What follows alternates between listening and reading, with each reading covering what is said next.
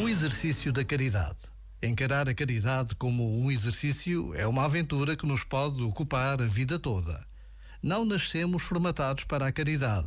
Aprendemos, com o sofrimento e a atenção ao sofrimento dos outros, como a caridade é necessária, não só para sobreviver, mas também para viver.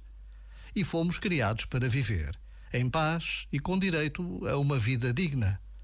Por vezes, basta a pausa de um minuto para procurarmos o sentido da palavra caridade, que Jesus nos diz que é amor.